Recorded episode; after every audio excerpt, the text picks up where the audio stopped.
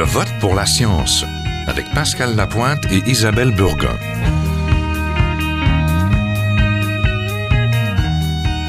Cette semaine, des baleines et du pétrole. Bonjour Isabelle. Bonjour Pascal. Alors, on va parler aujourd'hui de baleines et de développement pétrolier. On imagine bien, les deux vont pas très bien ensemble. Oui, deux projets préoccupent les environnementalistes et les citoyens. Du côté du Pacifique, il y a le projet de pipeline Northern Gateway qui devrait bientôt avoir le feu vert fédéral, alors qu'Ottawa vient d'enlever les à la bosse du statut menacé. Et de notre côté du continent, il y a aussi la pétrolière TransCanada qui s'apprête à forer dans le secteur de Kakuna, une municipalité proche de Rivière-du-Loup dans le Bas-Saint-Laurent. Au mois de mai, les belugas sont très présents dans ce secteur. Il s'agit d'une espèce menacée, protégée par la loi sur les espèces en péril. On a lu dans les journaux que TransCanada allait juste se limiter à faire des relevés sismiques dans le fleuve. C'est pas le cas? Sans doute pas, et bien que ce soit pas confirmé par la pétrolière, l'objectif de ce dossier est de déterminer l'emplacement du futur port pétrolier destiné à exporter le pétrole des sables bitumineux. Le pétrole sera acheminé jusqu'au Québec par le futur pipeline Énergie Est. Le site visé par le projet de port pétrolier à Kakuna se trouve au cœur de l'habitat essentiel des belugas, dont la population est en déclin. Il resterait 880 belugas dans le On va en parler tout à l'heure avec nos invités, mais pour le à bosse, il semble que la situation s'améliore. La baleine du Pacifique, euh, la baleine du Pacifique Nord n'est plus menacée. Tu as raison, la population du Pacifique Nord du Rorqual à bosse a perdu son statut donc de menacé pour devenir préoccupant, une catégorie de risque moins élevée que son statut précédent. La population n'est donc pas sans doute hors de tout danger. On compte environ 2000 individus à fréquenter les eaux de la Colombie-Britannique. Rappelons que le projet oléoduc Northern Gateway Bridge est en fait un double pipeline pour relier les sables bitumineux de l'Alberta à la gare maritime de Kitimat en Colombie-Britannique. De cette gare, il est prévu que le pétrole soit exporté et transporté par 220 à 320 super pétroliers en direction de l'Asie du Sud, des États-Unis chaque année. Donc, si on résume, les deux projets proposent d'exporter le pétrole des sables bitumineux par deux ports très fréquentés par les baleines. Et ce sont elles qui risquent d'en payer le plus gros prix. Alors, on rejoint maintenant Christian Simard, directeur général de Nature Québec, un organisme à but non lucratif de conservation de la nature. Bonjour, Monsieur Simard. Bonjour. Alors, euh, construire un port pétrolier dans un habitat essentiel pour le beluga du Saint-Laurent, c'est privilégier le pétrole au beluga, n'est-ce pas? Oui, on est obligé de constater ça. Bon, euh, euh, la compagnie a choisi, hein, on ne présente pas des options hein, de, un terminal, imaginons à Lévis ou à Matane ou, euh, pas de terminal du tout, parce que en fait, le pétrole va aussi cheminer jusqu'à Saint-Jean, Nouveau-Brunswick. Est-ce que c'est essentiel qu'il y ait un terminal au Québec pour un port pour l'exportation de ce pétrole-là? C'est des questions qui se posent, mais disons que la compagnie, son projet, c'est celui-là, c'est Takakuna et on doit faire avec, même si euh, il y a une carte que euh, qui a été publiée par le GREM qui montre des concentrations et c'est très très clair et, Kakuna est vraiment là euh, directement là dans une zone très fréquentée par les belugas du Saint-Laurent. Les promoteurs diront peut-être que le fleuve est large à cet endroit et que les mammifères nagent assez loin de Kakuna. En quoi serait-il affecté? Bon, il n'est pas si large. Il est euh, le, le, le Saint-Laurent, c'est quelque, on est on, est au cœur de l'habitat critique. Il reste 900 euh, animaux. Euh, le secteur de Tadoussac, les, pas de Tadoussac, mais de Kakuna, les eaux sont moins profondes, plus tranquilles, pour favoriser l'alimentation, préparation à la mise bas.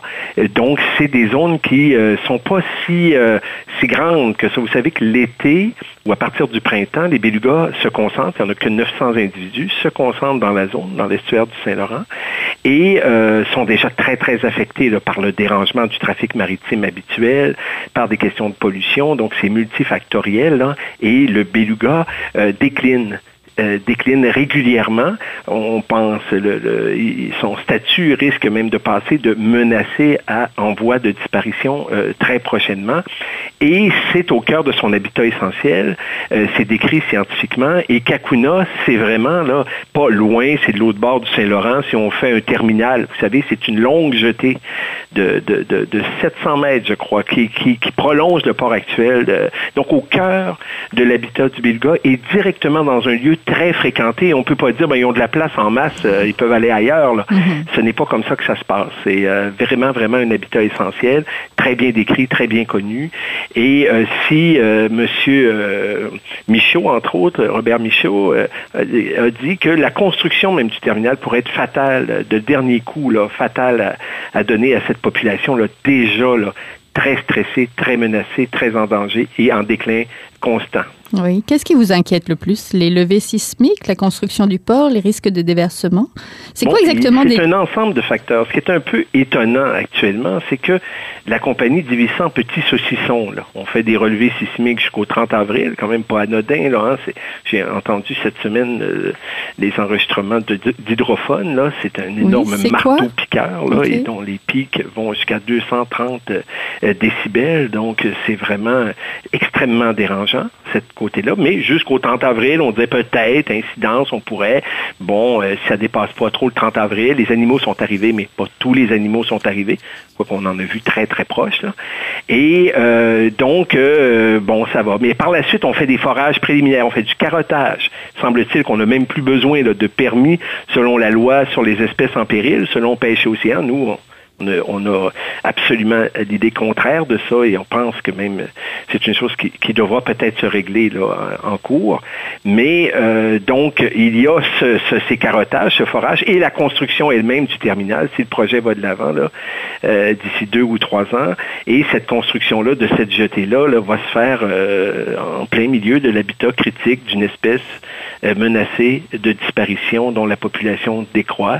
Et pour nous, bon, ben, c'est un choix que la société fait. Euh, selon nous, euh, on croyait que le choix de protéger le beluga était un choix qui était fait et qui était immuable. Il semble-t-il que c'est pas immuable au niveau de la société, mais tout ça ne doit pas se faire sans débat, sans discussion publique. Et, et, je crois qu'on peut pas se permettre de, de, de, de, détruire cette population-là, la, population des belugas du Saint-Laurent, et, de, mener à sa perte consciemment, euh, sans débat sur à quoi sert ce projet-là finalement. Oui, est-ce que tout ça n'est pas représentatif du débat actuel et de l'attitude des gouvernements? Oui, ben en fait, il y a un genre de déni hein, face au changement climatique, à l'apport du pétrole, et particulièrement celui provenant des sables bitumineux, c'est de ce dont on parle là. Donc, il y a un genre de déni face aux responsabilités planétaires, euh, changement climatique, mais aussi aux impacts directs sur la biodiversité.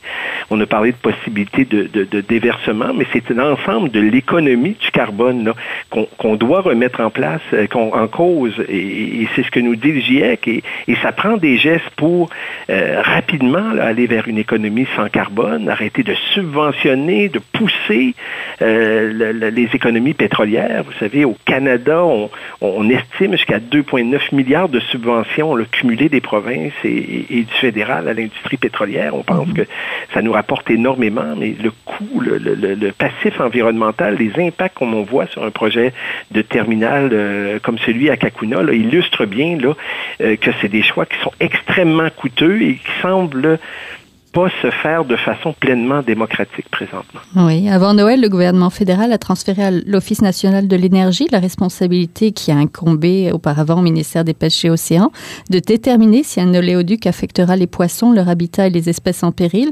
Ce protocole d'entente signe pas, euh, ne signe-t-il pas le sort des espèces marines? Oui, euh, c'est assez étonnant. Et d'ailleurs, dans ce protocole d'entente-là, en fait, ce qu'on en a vu, euh, ce qu'on en a vu dans les médias, c'est l'Office national de l'énergie qui devient le demandeur d'expertise éventuellement au besoin à Pêche et Océan au, moment où il, croit que c'est nécessaire. Même Pêche et Océan n'aurait plus, euh, ce que j'ai entendu, l'initiative elle-même d'intervenir. On a vu avec les lois Mammouth qu'on peut suspendre l'application de la, euh, de la loi sur les pêches. Euh, on peut donc sur l'habitat du poisson, hein, très clairement. la loi sur les espèces en péril, là, même un ajout qui a été fait là, pour dire que dans les projets de l'Office national sur l'énergie a préséance sur l'application de la loi sur les espèces en péril. Et c'est pas indiqué terminal, mhm. mais euh, leur notion de pipeline est très très large dans cette définition-là. Donc les lois ont été modifiées pour privilégier l'exploitation des sables bitumineux et l'exportation de ces sables vers les marchés au-delà euh, de la protection de l'environnement. On a coupé dans les budgets des scientifiques euh, la politique du gouvernement fédéral en matière d'énergie semble se résumer à être le lobbyiste principal de l'industrie des sables bitumineux et son promoteur à travers le monde. Et c'est, euh, on voit, là, ça a des conséquences. On, on s'en doutait pas à ce point là, quand ces lois ont été adoptées, là, vous le savez, à la vapeur à travers un exercice budgétaire. Mm-hmm. Eh bien, là, on voit que concrètement, là, ce type de loi peut causer euh, le, déclin et, la mort de la population des belugas du Saint-Laurent, là, euh, ultimement. Oui, la mairesse Guylaine Daris vient de lancer une pétition pour sauver les belugas. Pensez-vous que ça peut faire freiner les travaux ou faire changer le site pour exporter le pétrole vers le, Nouveau-Brunswick, mais en passant par ailleurs? Bon, euh, c'est des éléments. Je pense qu'il y a un besoin de, ces gestes citoyens, celui-là, mais d'autres, des manifestations, euh, des cris du cœur. Je pense que aussi, euh, éventuellement, même aller devant les tribunaux, parce que même avec des lois modifiées, il semblerait qu'on les interprète de façon qui vont au-delà de l'esprit de la lettre de la loi quand même. Donc, on se permet même dans la gestion de ces lois-là des, des choses qui normalement n'auraient pas été imaginables. Donc, les gestionnaires ont une, de, que ce soit de pêche et océan ou de Parc Canada ou d'autres euh, agences fédérales sentent une pression politique extrêmement forte et prennent des décisions qui sont, euh, selon nous, en dehors de leur cadre légal. Donc, ça va prendre, je pense, dans ce cas-ci, une multitude d'actions euh, citoyennes pour faire entendre raison au gouvernement parce qu'on nous présente TransCanada comme une fatalité. Le, pipeline d'1,1 million, on ne peut pas l'arrêter. la position du gouvernement du Québec est très ambiguë et même plutôt favorable au passage du pipeline avant même l'examen public par le BAP ou par l'Office national sur l'énergie. Donc tout ça va demander là une mobilisation citoyenne un peu comme celle qu'on a vécue euh, pour le gaz de schiste dans la vallée du Saint-Laurent et on espère quelque part qu'il y aura euh, une écoute des gouvernements sur la nécessité de passer euh, vers une économie là sans carbone. À ce sujet, M. Simard, il y a la petite, la petite ville de Colombie-Britannique qui doit acquérir, euh, qui doit, ou doit aboutir le pipeline Norton Gateway, Kitimat. Il y a eu récemment un référendum où ses citoyens ont voté contre ce projet. J'imagine que ça fait partie de ces initiatives citoyennes dont vous parlez. Oui, éventuellement, on devra aller là. Là, ce qui est assez étonnant dans cette histoire-là, moi, je pense que c'est aux Québécois de décider. On parle de 720 km de pipeline, d'un terminal euh, maritime à Kakuna, au cœur de l'habitat du Beluga, qui va déranger directement les individus, ce qui est illégal. Donc, il y a quelque part, ce qui selon nous est totalement irresponsable. Et euh, donc, oui, on devra faire ça. Et ce qui est étonnant, c'est de voir comme le Québec et Keystone le, vers le centre des États-Unis, c'est bloqué par le gouvernement américain. Euh, il y a une forte opposition euh, en Colombie-Britannique.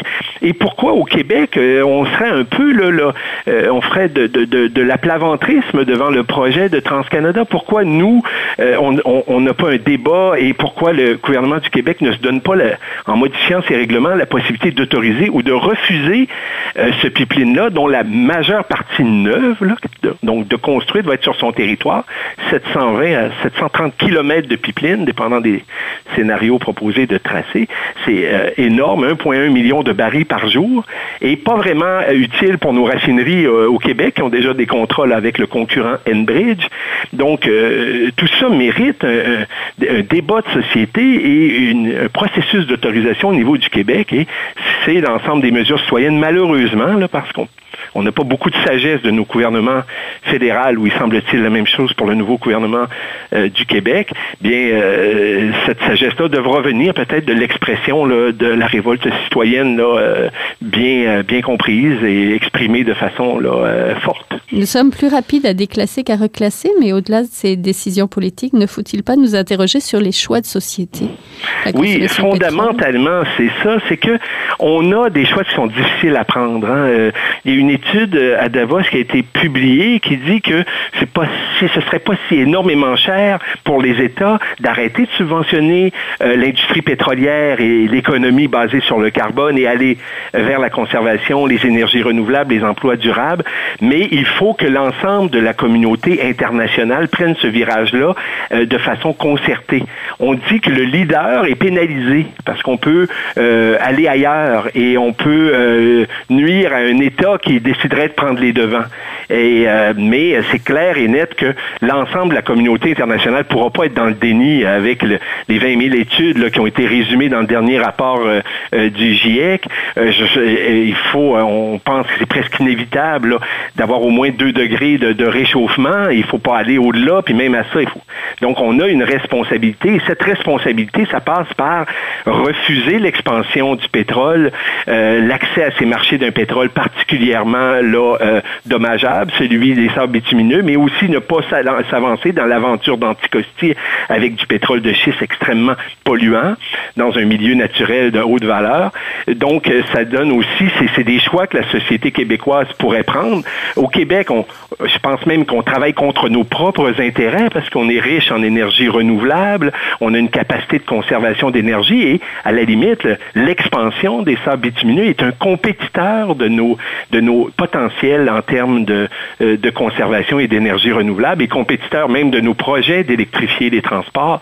Donc, il faut mettre ça sur la table et faire des choix là, euh, sociaux et, politiques éclairés et d'arrêter de, de, répondre simplement aux demandes des lobbies euh, pétroliers. Merci Christian Simard. On était accompagné du directeur général de Nature Québec.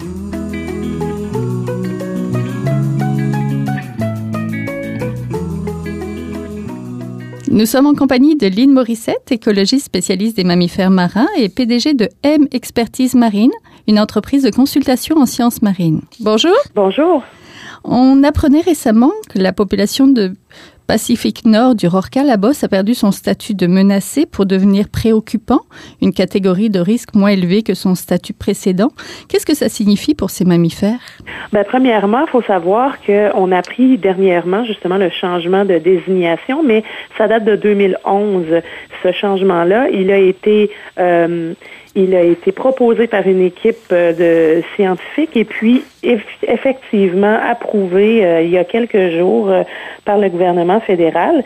ben, on peut croire que c'est une bonne nouvelle. C'est une des rares espèces au Canada qui est sur la liste des espèces en péril et qui réussit à améliorer son sort suffisamment pour changer de catégorie. ça veut pas nécessairement dire que les impacts euh, potentiels ou les risques pour la population sont complètement enrayés. Ça veut simplement dire que selon les, les dernières analyses de population, la population, l'abondance est moins préoccupante qu'auparavant.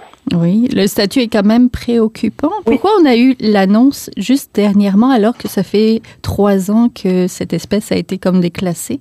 Ben effectivement, c'est euh, un peu long comme processus. Ça fait depuis 2011 que c'est proposé de changer le statut de cette espèce-là. Et ce qui est un peu inquiétant, c'est que ça arrive juste au moment où euh, il y a des projets importants euh, dans le secteur du Pacifique Nord de développement pétrolier, entre autres avec des, des oléoducs. Et puis, évidemment, quand on parle de projets comme ça, il y a un paquet de restrictions euh, qui peuvent freiner l'avancement des projets, comme par exemple la présence d'espèces en péril. Là, on en a une de moins dans les, euh, dans, dans, les, dans les, jambes pour euh, développer des projets. Pensez-vous que le gouvernement Harper fait preuve quand même de négligence en matière de protection des milieux marins et des baleines en voulant aller de l'avant avec ce projet-là? ben, en fait, comme je vous dis, le, normalement, c'est une bonne nouvelle pour l'espèce. Et un peu partout dans le monde, le rorqual se remet tranquillement d'une période où les abondances étaient très basses. Par contre, euh, euh, c'est un peu douteux de voir les coïncidences euh, en, termes de projets et puis en lien avec l'environnement depuis quelques années au Canada. il y a plusieurs scientifiques qui s'inquiètent de l'importance qu'a l'environnement pour le gouvernement Harper. des événements comme ça, ça ne fait que renforcer nos inquiétudes et puis on se demande pour, vraiment pourquoi il y, a, il, y a, il y a clairement un intérêt qui va plus vers l'économie et le pétrole que la conservation des ressources naturelles au Canada. Oui, ou des baleines. Quelles sont les similarités entre ce qui se passe en Colombie-Britannique et au Québec? Euh, bien, euh, on parle de, en Colombie-Britannique, on parle d'un projet pétrolier avec un oléoduc qui, euh, qui qui arriverait dans une zone où on développerait un port pour justement transporter ce pétrole-là par bateau. Et puis, le, la problématique au niveau des baleines Mhm. du côté du Pacifique, c'est que euh, malgré le fait que ces baleines-là soient plus des espèces en péril, elles sont quand même euh, à statut préoccupant et elles sont sous l'égide d'un programme de rétablissement. Euh, ici, dans le Saint-Laurent, euh, dans le Saint-Laurent, euh, les menaces sont dirigées surtout vers le beluga, qui est une espèce qui est menacée. Et euh, le dernier, la dernière revision euh, du statut euh, du beluga va pas dans le même sens que ce qui est arrivé pour les baleines à bosse dans le Pacifique, mais euh, normalement, euh, on devrait avoir un reclassement du beluga vers une catégorie encore plus critique de conservation. Donc, elle passerait peut-être d'espèces menacées à espèces en voie de disparition. Donc, c'est un peu l'histoire inverse. Ici, avec le beluga, euh, c'est une espèce que- dont la population ne va pas très bien. Et puis, euh, les efforts de conservation sont d'autant plus importants dans le Saint-Laurent pour le beluga. Oui, il y a à peu près euh, un peu moins de 900 individus dans le fleuve Saint-Laurent. C'est surtout une mauvaise période aussi pour eux parce que c'est une période où les femelles viennent enfanter leurs petits. Exactement, c'est une période et c'est un- une, une région, dans le cas du Saint-Laurent, pour le développement qui est un peu similaire d'un oléoduc qui se terminerait à Kakuna.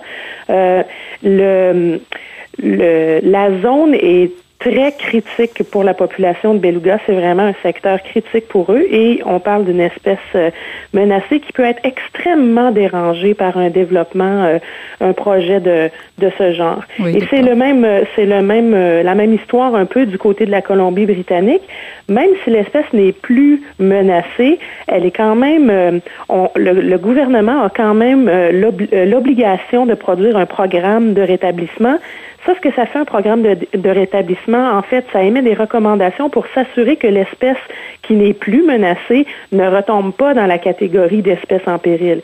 Et une des principales façons d'assurer euh, la santé des populations, c'est de diminuer les risques. Dans le cas du beluga, comme dans le cas de la baleine à bosse euh, au, euh, dans, le, dans le Pacifique, le principal risque, c'est la perturbation acoustique et l'augmentation du trafic maritime.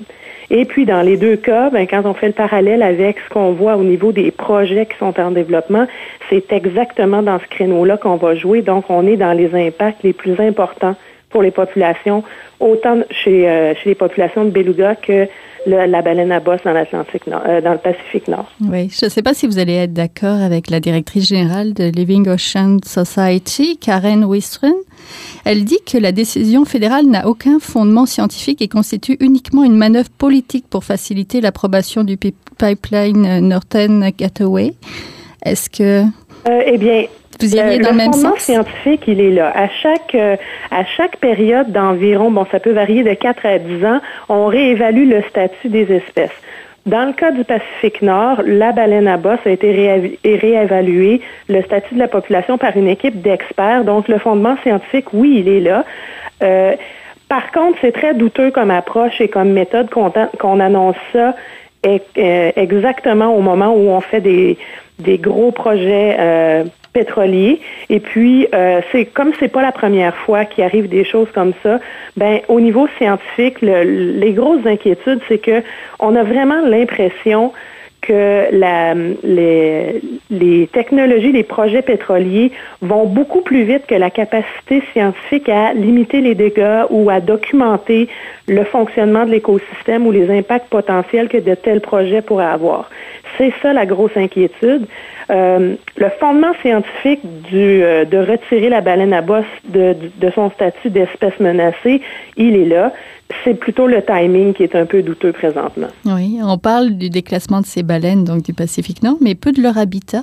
Comment peut-on veiller sur la survie d'une espèce si on ne protège pas aussi l'écosystème dont elle dépend? C'est ma dernière question. Ben en fait, euh, il faut protéger les deux. Dans le cas de l'habitat, pour la baleine à bosse du Pacifique Nord, un des constats qu'on fait dans le plan de rétablissement, c'est qu'on connaît bien peu de choses de l'habitat de la baleine à bosse, et donc le principe de précaution voudrait que, ne connaissant pas tous les impacts et les dommages collatéraux qu'on peut avoir, ben il faut être le plus prudent possible afin de s'assurer de protéger cette espèce-là. Euh, et puis effectivement, il, il suffit pas de protéger une espèce, mais protéger l'ensemble de l'écosystème parce que ces espèces-là dépendent de ressources alimentaires qui sont des, poissons qui eux aussi peuvent être dérangés par euh, de tels projets. Donc, évidemment, il faut avoir une approche qui est holistique et qui comprend l'ensemble de l'écosystème et non pas seulement qu'une espèce. Par contre, euh, on nage un peu dans le vague présentement et puis encore une fois, ça donne l'impression qu'on veut développer à tout prix et à toute vitesse des projets pour lesquels on connaît très peu de choses sur les impacts potentiels. Oui, surtout après le développement de la loi C38 aussi qui changeait pêche, euh, beaucoup de choses de pêche et océan. Effectivement, oui. Maintenant, on, a, on, a le, on a le devoir de ne protéger que les espèces qui ont une importance commerciale mm-hmm. et pas les autres. Donc, c'est encore une fois euh, une décision qui est un peu douteuse au sens de, la volonté de protéger l'environnement au Canada. Et puis, euh, les cas comme ça s'accumulent et ça inquiète euh, euh, énormément la communauté scientifique. C'était le cas aussi à Old Erie, euh, euh, dans le golfe du Saint-Laurent, avec le développement des projets pétroliers là-bas. Les décisions politiques présentement vont vraiment aux antipodes de la volonté à protéger l'environnement. Je sais que je vais vous provoquer, mais est-ce qu'il ne faudrait pas commencer à manger de la baleine pour qu'elle soit suffisamment importante pour nous? Pour la protéger? ça serait peut-être une solution, mais euh, non, effectivement, avec le nouveau, le, la nouvelle façon dont la loi C38 fonctionne, euh, il faudrait se mettre à exploiter certaines espèces pour pouvoir les protéger, ce qui est une aberration totale. Mais oui, effectivement, ce ne sont que les espèces exploitables ou d'importance commerciale qui vont être protégées dorénavant au Canada. Oui, merci beaucoup. On était en compagnie de Lynn Morissette, donc écologiste spécialiste des mammifères marins et PDG de M, Expertise Marine. On va mettre le petit lien de son entreprise de consultation en sciences marines. Merci. C'est un plaisir. Au revoir. Au revoir. C'était Je vote pour la science, l'émission où la science et la politique se rencontrent, une production de l'agence Science Presse et de Radio Ville-Marie. Merci à notre technicien Guy Lafrance. Vous pouvez réécouter cette émission et les précédentes sur le site web à www.sciencepresse.qc.ca ou nous suivre sur Twitter. À la semaine prochaine.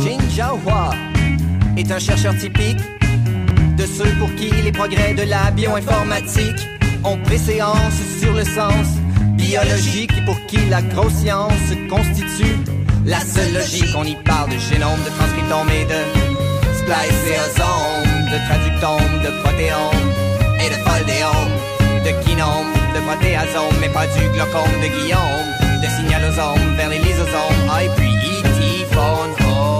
Des milliers de candidats qui montent et qui descendent en fonction du stimulus duquel ils dépendent. Pendant que Dr. Roy en ses résultats et avec son accent chinois,